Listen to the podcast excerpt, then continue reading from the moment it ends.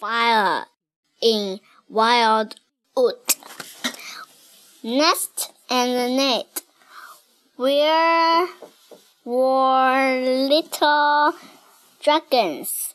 One day they flew to wild wood. They saw big bad dragon in wild wood. Big bad dragon was cross.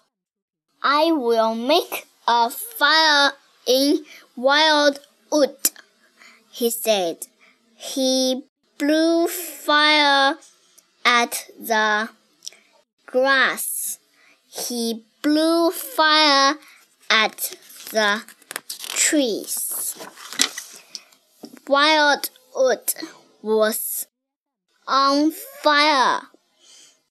Nest and net saw the fire. We will stop big bad dragon, so, said the nest. Stop, said the nest. Stop, said the net. But big bad dragon did not stop.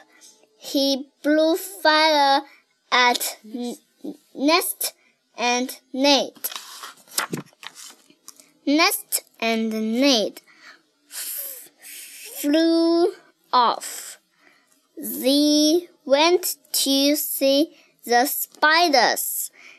Can we have your cobweb? said the nest. Yes, said the spiders. Nest and net put the cobweb in the trees. Big bad dragon saw the cobweb. What is that? said the big bad dragon. Come and find out, called Nate. Big bad dragon ran into the cobweb. The cobweb flew, fell on Big Bad Dragon. Help! Help! he said. Go, got him, says the nest. Got him, said the net. Big Bad Dragon was very cross. Nesta. Nesta and Ned got the cobweb.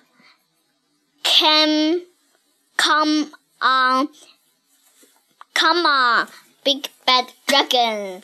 This is Home. home. You go. Nest, Nesta. Nesta and the Ned flew off. We With. with Big Bad Dragon, they flew to Creepy Castle. Down you go, says Nesta and the Ned. And the Big Bad Dragon fell down, down, down.